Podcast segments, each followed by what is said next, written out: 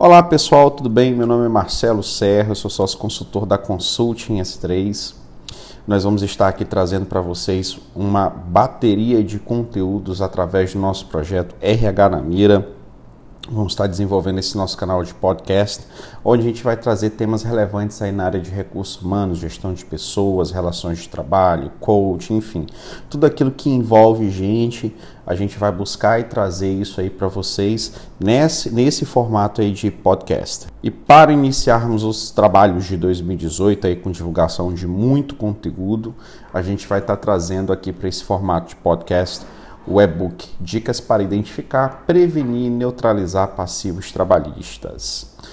Esse e-book ele foi desenvolvido em um trabalho conjunto com a doutora Leslie Mesquita, que ela também é consultora aqui na Consulting S3, e ele foi desenvolvido com uma linguagem bem prática e de aplicabilidade na rotina do dia a dia e das organizações. A primeira coisa que a gente precisa se indagar quando a gente fala de relações de trabalho, de ações na justiça do trabalho, de problemas trabalhistas, é entender quais são os motivos que de fato geram o ingresso de ações na justiça do trabalho. E aí, ao longo dessa pesquisa que foi feita aí, junto, em conjunto aí com a doutora Leslie, identificamos aqui basicamente cinco fatores que eh, são muito recorrentes e geram esses ingressos de ações na Justiça do Trabalho por parte de empregados e ex-empregados. Né?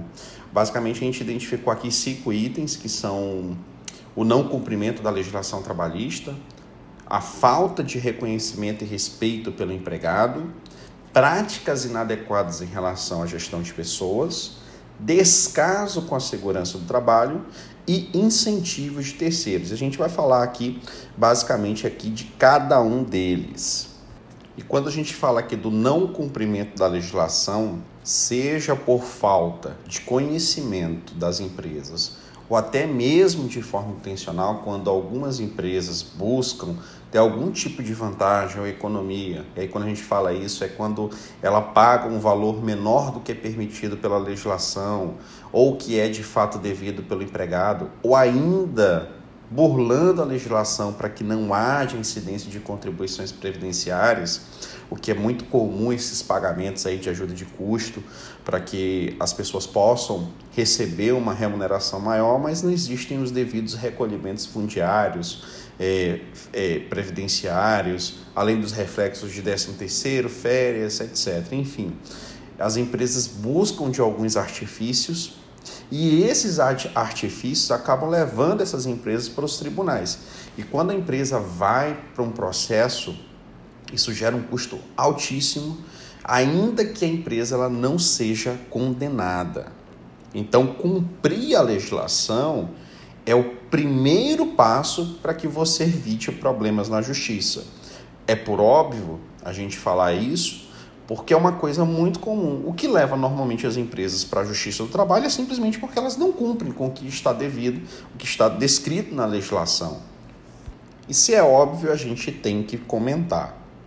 Já quando a gente fala de falta de reconhecimento e respeito pelo empregado, é preciso relembrar que todas as organizações elas possuem gente trabalhando para elas e essas pessoas precisam ser respeitadas, principalmente no que tange aos seus direitos já protegidos aí pela nossa CLT, que é a Consolidação das Leis Trabalhistas. Sabemos que de um lado existe o que a legislação fala e do outro lado também existe um mercado que ele é muito voraz. E esse mercado voraz, esse mercado disputado, ele gera uma sensação para o empreendedor, para o gestor, de uma facilidade inicial no processo de cortar gordura, principalmente no que tange os direitos trabalhistas. Isso é muito sedutor porque existe uma facilidade muito grande para que as empresas façam isso de uma forma unilateral. Porém, todavia, contudo, é um risco muito alto. As empresas pensam assim, algumas, né? Na sua grande maioria, bem da verdade, vamos cortar gordura. E essa facilidade de cortar gordura no direito do trabalho, nos direitos trabalhistas, ela é muito sedutora, só que ela é fatal.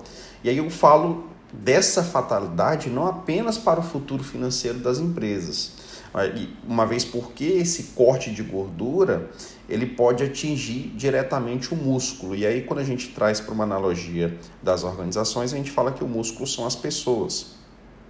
E quando você atinge o músculo, você desestabiliza todo um sistema. E nesse caso, a gente desestabiliza o sistema organizacional. Quando a gente fala que competir a qualquer custo não é uma coisa sustentável, não é. De fato, não é. E, inevitavelmente, quem compete a qualquer custo, a conta dessas consequências vai chegar cedo ou tarde. O direito do trabalho, o direito trabalhista, ele é inviolável. E a saída que as organizações elas têm é focar de fato no planejamento, na sua entrega de valor, na inovação e buscar é, se destacar no mercado para que ela gere receita, gere faturamento, ela trabalhe nos seus processos internos para que ela tenha uma estrutura que financeiramente possa ser comportada pela equação matemática básica que lucro é igual a receitas menos despesas e para que as empresas façam isso, elas não podem, em momento algum, é, violar o direito trabalhista, mas sim focar no seu processo de inovação, no seu processo de planejamento e nas estratégias que ela vai utilizar no dia a dia aí para sobreviver nesse mercado voraz.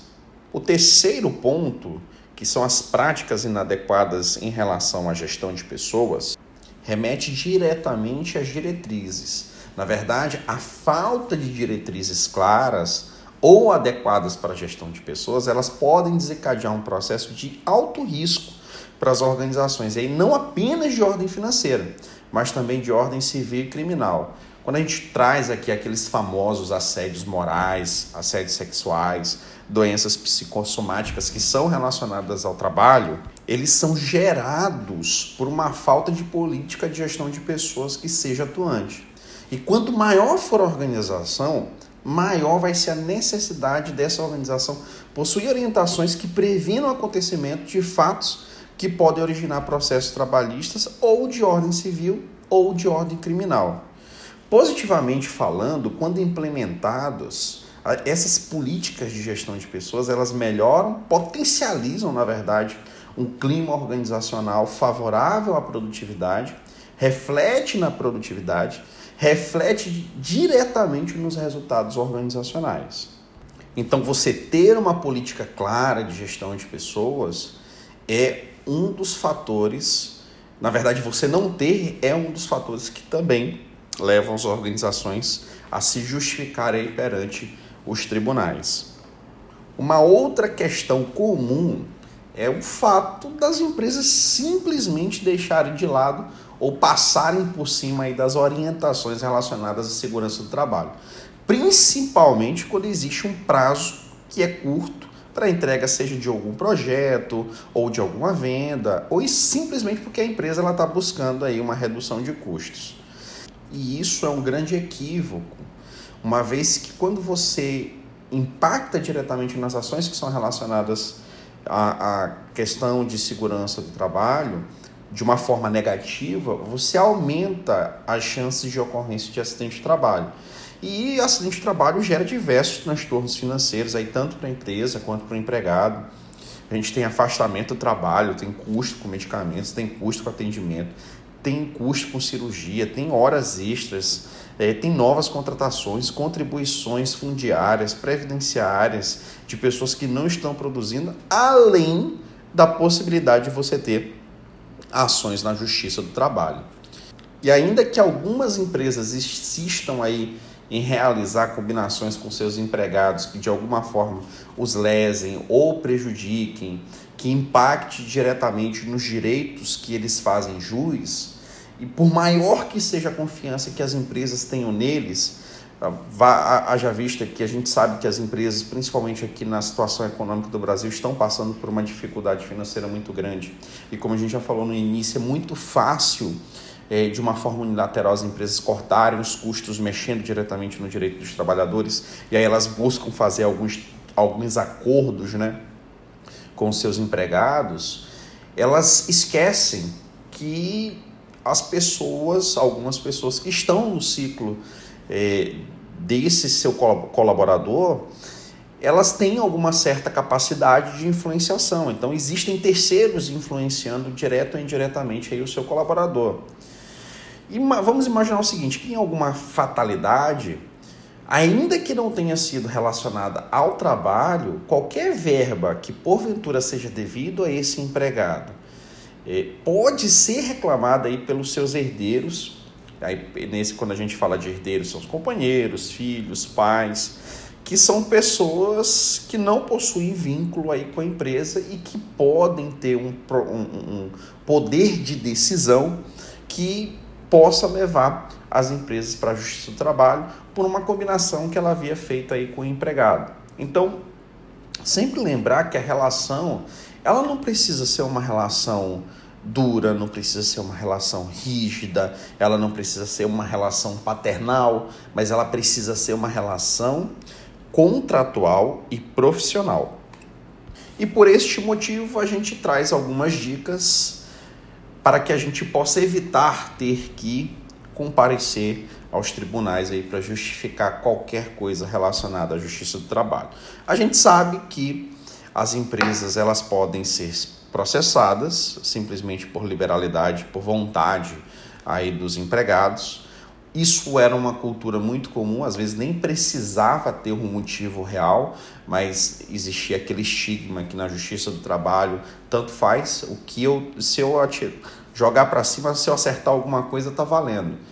O que mudou bastante em função da reforma trabalhista que isso é uma coisa muito positiva para as organizações. Existem organizações que realmente é, deixam de pagar o que é devido aos empregados, mas existem também aquelas organizações que são idôneas, que são certinhas, que honram com seus compromissos e infelizmente são levadas à justiça do trabalho simplesmente por uma questão de desafeto ou por influência de terceiros ou por em outras justificativas as quais a gente já falou aqui. E por esse motivo a gente traz essas dicas. A gente começa aí primeiro por conhecer o sindicato no qual você atua. E aí, além de conhecer o sindicato, é conhecer a fundo o acordo coletivo ou a convenção coletiva de trabalho. E por que isso? Porque a gente sabe que um dos custos mais onerosos para a organização é a mão de obra, e não apenas pelo salário, mas pela remuneração total e os encargos que são anexados ao salário de cada empregado. Duas grandes falhas das organizações são não conhecer os sindicatos, os quais os empregados estão enquadrados, e ou não conhecer com profundidade aquilo que está descrito no acordo na convenção, na convenção coletiva, que são os acordos, as, as diretrizes, na verdade, que estabelecem várias obrigações das empresas para com os empregados. Então vamos entender primeiro aqui o que é um acordo coletivo e o que é uma convenção coletiva. O acordo coletivo é a negociação dos termos aditivos à legislação trabalhista que vão conduzir a relação entre a empresa e o empregado durante um determinado período.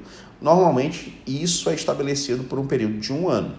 A convenção coletiva é quando o sindicato dos trabalhadores, juntamente aí com o sindicato das empresas de uma determinada categoria, define através de negociação os termos aditivos da legislação trabalhista, que vão conduzir a relação entre as empresas, todas as empresas de, um de uma determinada categoria, e o sindicato dos empregados dos quais essas empresas sejam atreladas também possui normalmente uma vigência de um ano.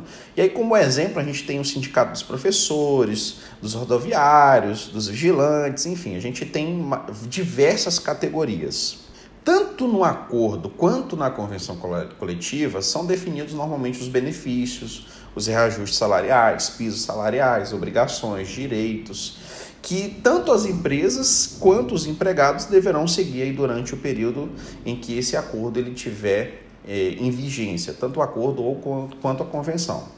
E conhecer essas obrigações impostas, não apenas pra, pela convenção coletiva, mas também pelo, pelo acordo coletivo e pela consolidação da lei, das leis trabalhistas é fundamental, é de fundamental importância tanto para o planejamento financeiro de curto, quanto para o de médio, quanto para o de longo prazo das organizações. Só para vocês terem ideia, se a gente desconsiderar uma cláusula, uma cláusula que estiver prevista aí, tanto no acordo quanto na convenção, seja isso por falta de observação ou de uma forma intencional, isso é um passivo trabalhista que cresce diariamente aí para as empresas e que mais cedo ou mais tarde ele vai ser cobrado. Como a gente falou de CLT, de acordo coletivo, de convenção coletiva, só para a gente ilustrar rapidinho, vamos entender como é que funciona a hierarquia das normas. Né?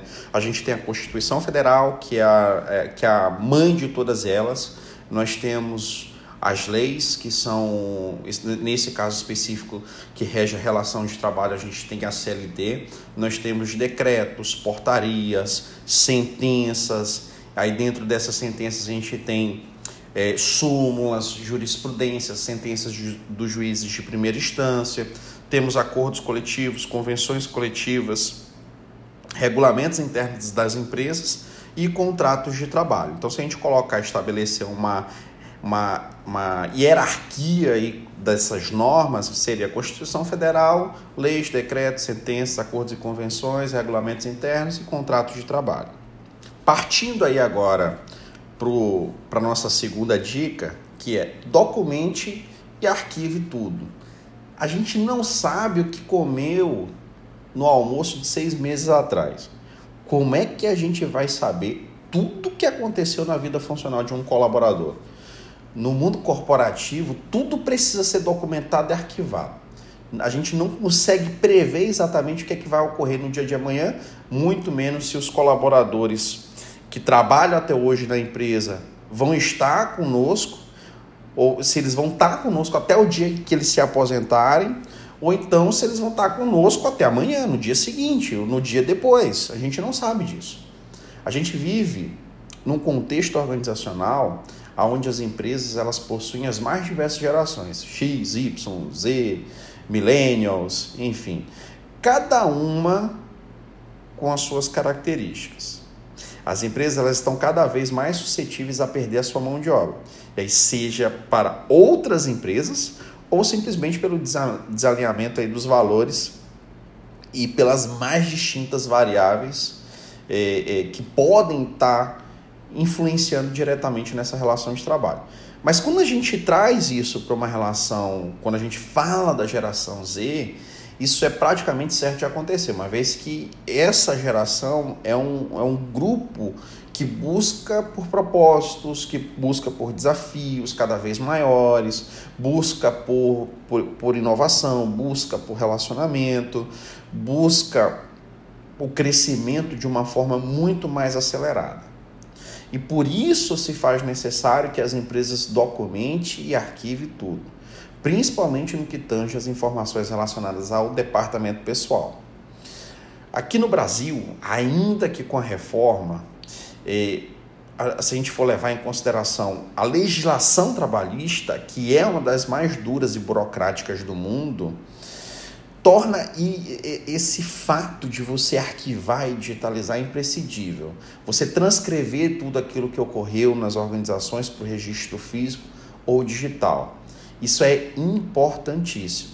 Na Justiça do Trabalho, ter a documentação em dia, com todos os registros atualizados e com as informações dos colaboradores a tempo e hora, faz muita, mas muita diferença aí na hora de um, de um processo trabalhista, de um litígio enfim. E de nada adianta a empresa efetuar todos os pagamentos se ela não possui os comprovantes. Qual que é a segurança para o próprio empregado quando ele combina verbalmente com o gestor uma gratificação e por uma questão rotineira o gestor se desliga da empresa? E essa combinação vai para onde se não existe um registro? De nada adianta uma combinação verbal se não há uma comprovação escrita dos fatos que ocorreram. Ainda que seja possível a gente fazer isso de é, forma testemunhal. Mas se a gente vai para um processo trabalhista, é muito arriscado a gente buscar essa elucidação, esse esclarecimento dos fatos, quando esse esclarecimento depende único exclusivamente de terceiros e você não tem nada é, a mais que comprove que a empresa fez tudo certo, que a empresa como é que a empresa agiu, até para que a, a, os advogados eles possam formular a defesa, eles precisam saber exatamente os fatos que ocorreram. É possível que a gente observe aí várias organizações que, ainda que elas tenham cumprido com as obrigações, elas pecam na, na hora de registrar e arquivar, o que dificulta muito a defesa aí desses processos. E o pior, dificulta ainda o próprio planejamento da empresa, que precisa aí de informações é, corretas, precisas, a tempo e hora. Arquivar e registrar, seja física ou digitalmente, não é tudo, mas vai ser sempre aí um bom começo para as organizações evitarem custos desnecessários na Justiça do Trabalho. Dica número 3: defina no contrato de trabalho todas as condições da relação de emprego. Uma das mais frequentes causas de ações aí na Justiça do Trabalho é a falta de observação das empresas quanto ao contrato de trabalho.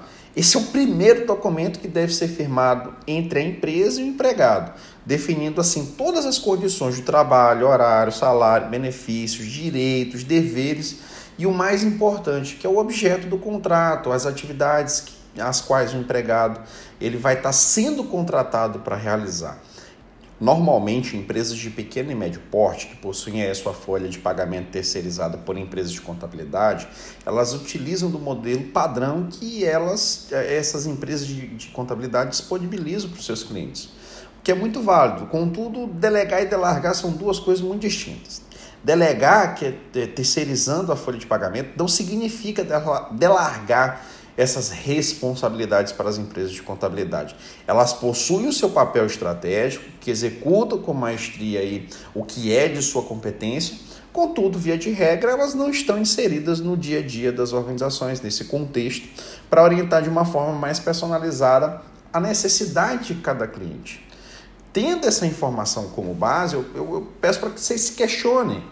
Todos os funcionários são iguais? Todos executam as mesmas atividades? Claro que não. Da mesma forma que as empresas são diferentes, os empregados e as funções também são diferentes. O que necessita de uma grande atenção por parte das organizações para evitar problemas futuros de desvio de função, de acúmulo de função, equiparação salarial e tantas outras situações aí que podem decorrer simplesmente da falta de atenção na confecção e celebração dos contratos de trabalho. Então, contrato individual de trabalho, sempre levando em consideração o, o que o colaborador vai fazer, o que o empregado ele precisará fazer dentro da organização. Dica número 4: investir em treinamentos para o RH e para as lideranças. A legislação, de maneira geral, ela é uma combinação entre definição e entendimento.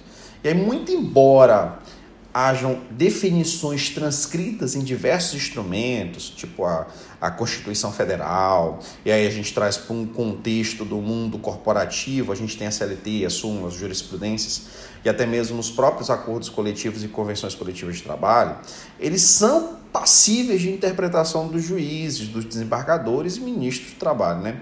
É, é, é possível a gente perceber uma dinâmica de mudanças e cautelas quando sua aplicação eh, no dia a dia das organizações. Então, essa interpretação ela pode ocorrer de forma variada. Lógico que existe uma busca consensual aí entre, eh, entre os juízes de primeira instância, os desembargadores e os ministros. Mas é o entendimento de cada um deles. E pode variar de um juiz para o outro, de um tribunal para um outro é, de um, um tribunal regional para o outro. Então é importante é, que as pessoas elas busquem esse conhecimento de forma aprofundada, principalmente o RH. Ele precisa ter um conhecimento da legislação, um conhecimento sólido, principalmente daquilo que rege essa relação de trabalho, para que, juntamente aí com as lideranças, eles possam promover tanto a equidade quanto o cumprimento das normas trabalhistas. Muitas organizações e líderes que buscam resultado a qualquer custo, eles acabam por comprometer a longevidade do negócio no momento em que começam a descobrir o que está previsto na, na, na CLT.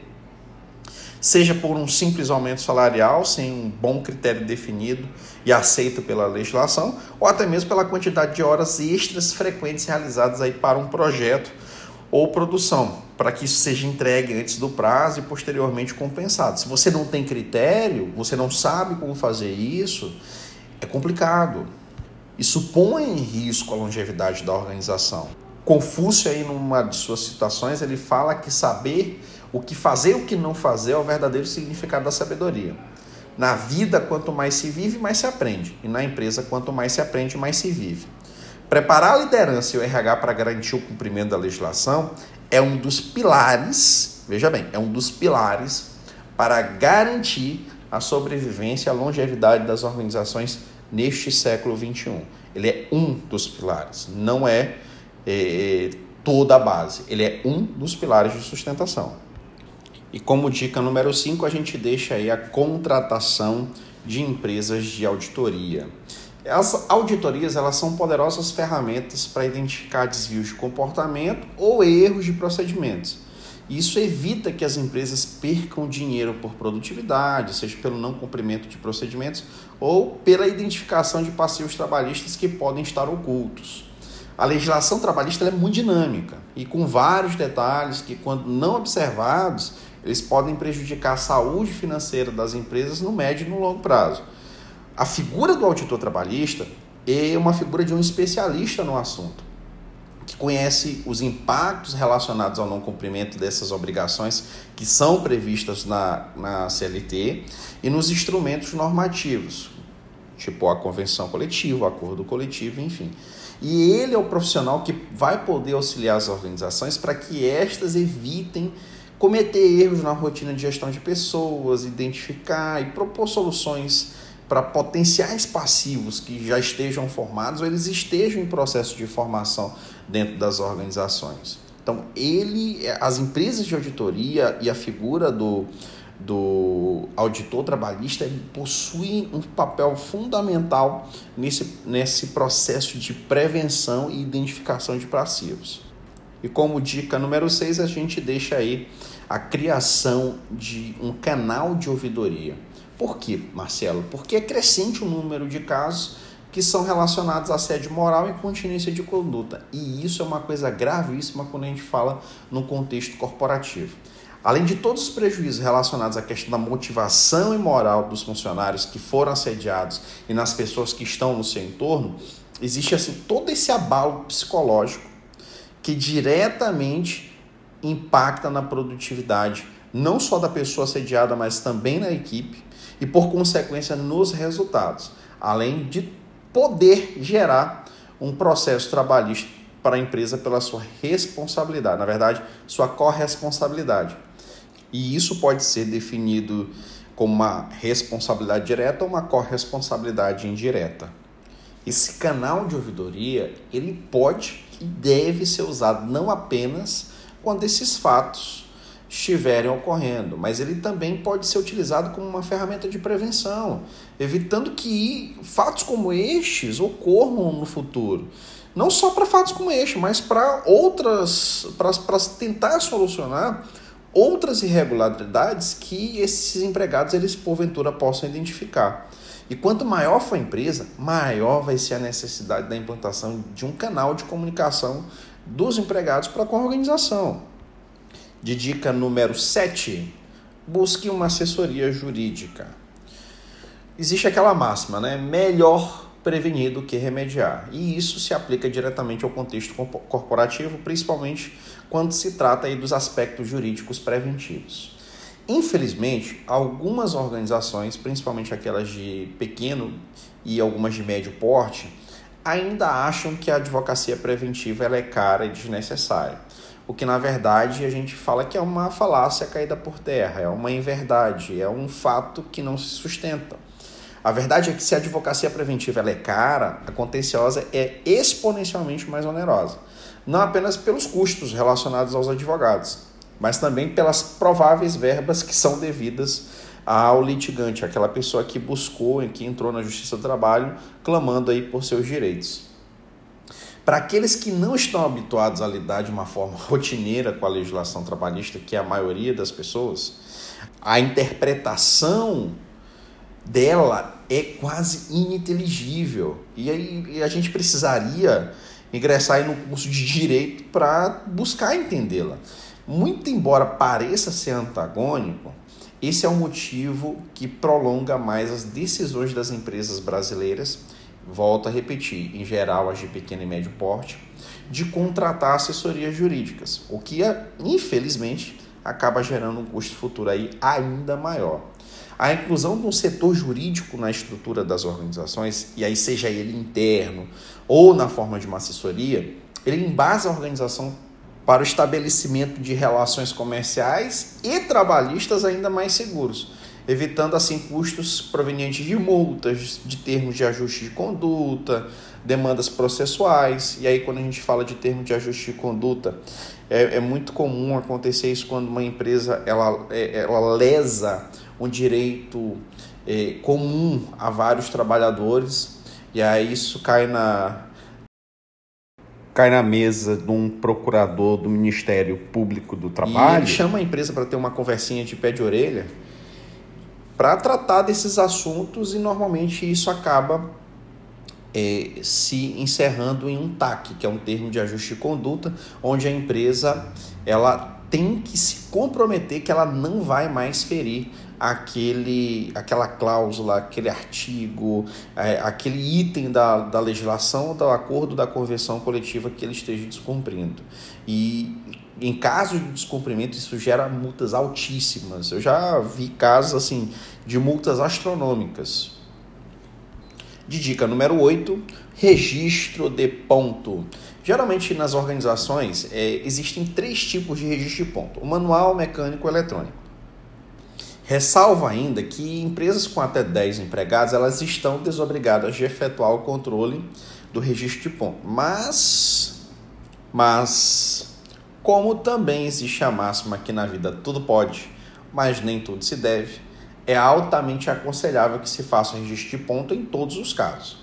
Quando o registro for manual, as empresas elas precisam observar se a marcação ela possui rasuras, se está ocorrendo conforme a realidade, se não existe aquele famoso registro britânico, com aqueles horários fixos de entrada e saída.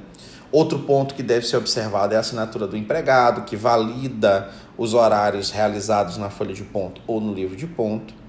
E aí, quando a marcação ela for mecânica ou eletrônica, também é necessária assinatura e não pode existir rasuras ou alterações, sejam elas quais forem, sem a devida justificativa anexada por escrito e de próprio punho pelo empregado.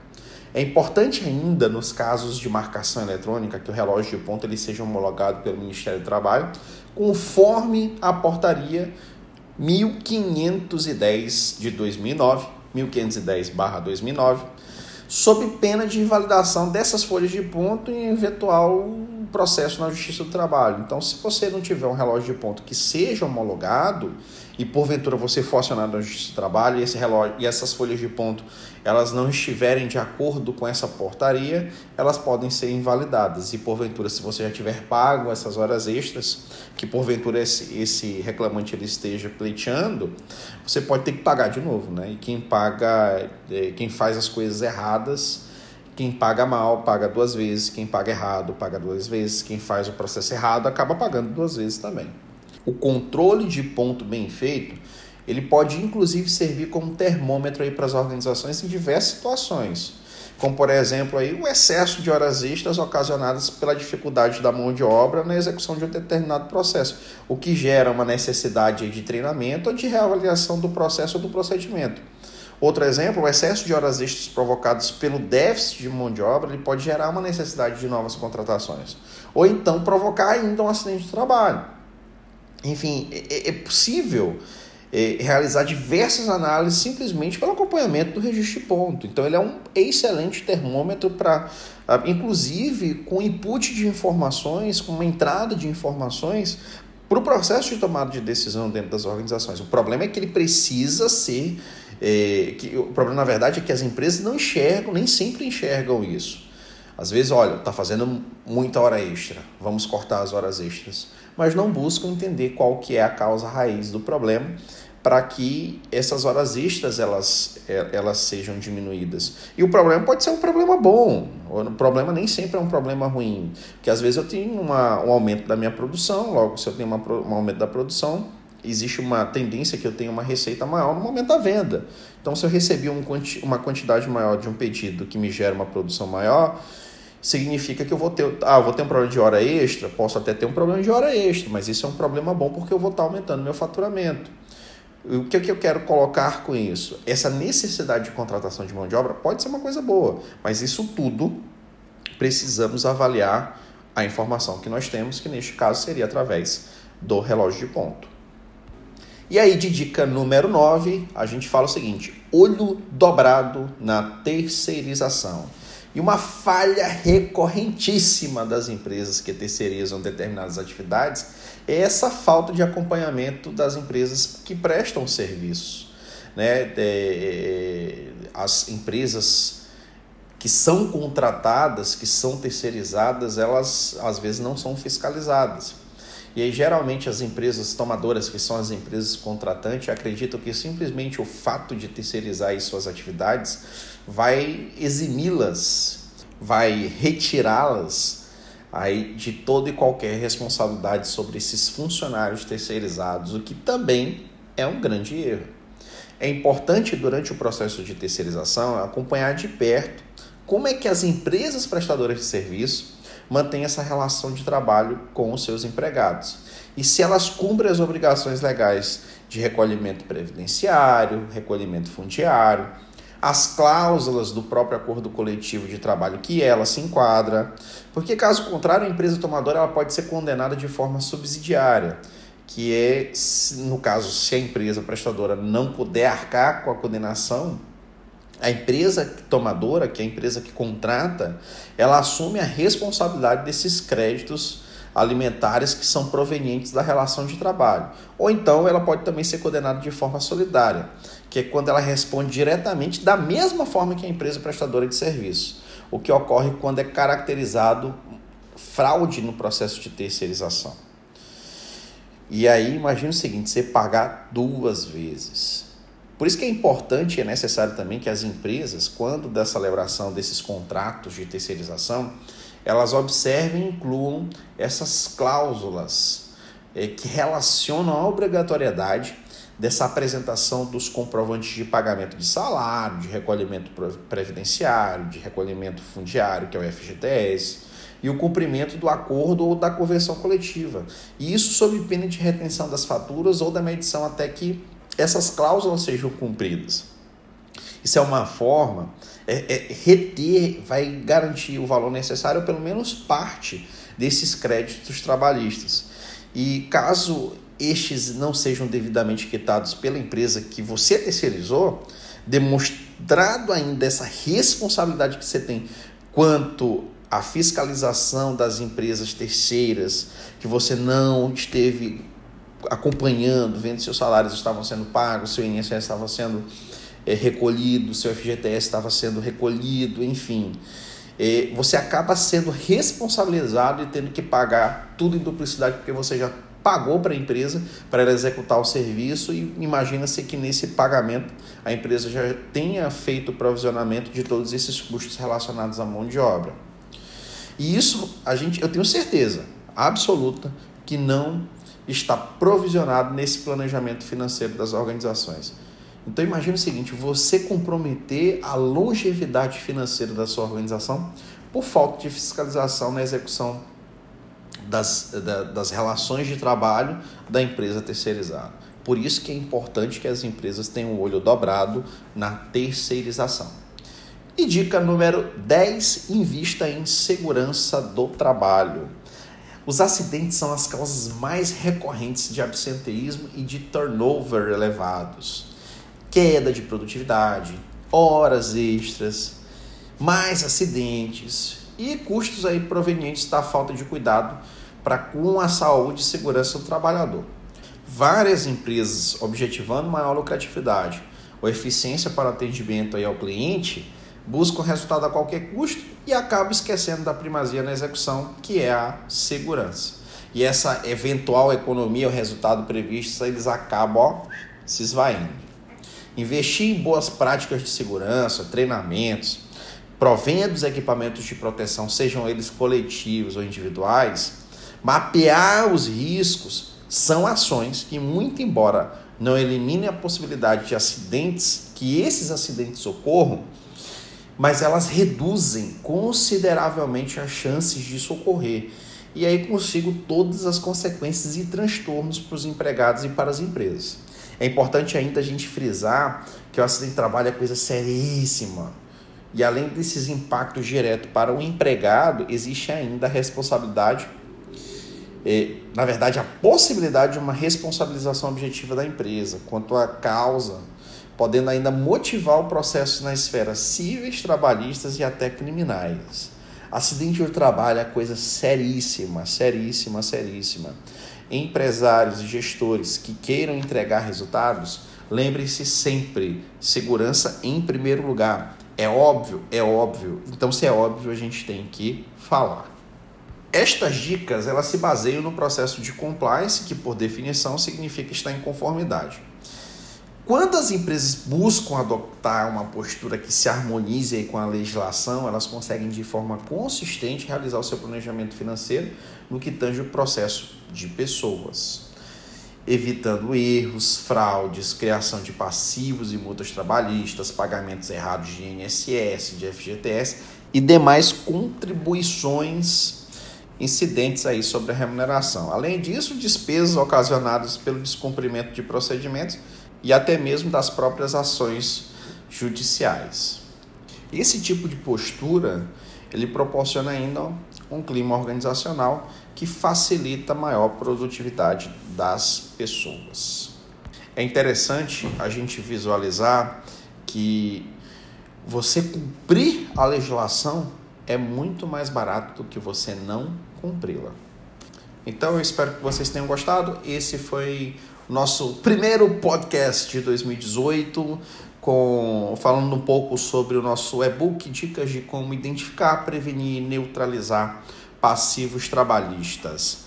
Vamos continuar lançando aí várias ações eh, ao longo desse ano de 2018 para tratarmos de conteúdos de relevância na área de gestão de pessoas, relações de trabalho, coaching. Então, tem muita coisa boa aí por vir. Nos dias 2 e 3 de março estaremos em São Mateus, nos dias 8 e 9 de março estaremos em São Paulo, SP, São Mateus Espírito Santo, né?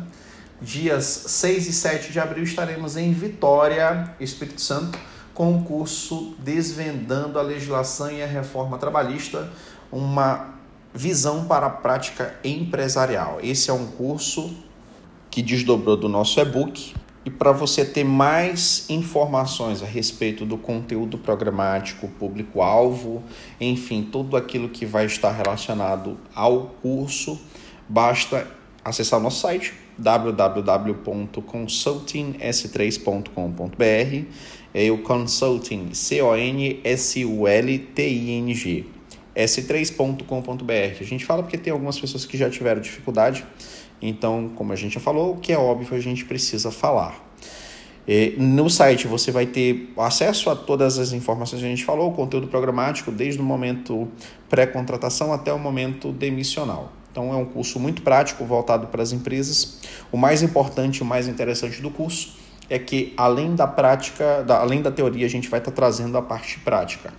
A doutora Leslie Mesquita, que é a, pessoa, é a facilitadora do curso, ela vai estar tá conduzindo aí esse processo de disseminação desse conhecimento, tanto da legislação quanto da reforma trabalhista, e eu vou estar atuando aí como facilitador, fazendo com que é tudo aquilo que esteja na legislação a gente traga para um contexto organizacional onde a gente possa de fato colocar isso em prática. Então, se vocês quiserem também, se não for diretamente pelo nosso site, você pode mandar um e-mail para contato@consultingS3.com.br. Espero que vocês tenham do fundo do coração gostado do, desse nosso primeiro podcast.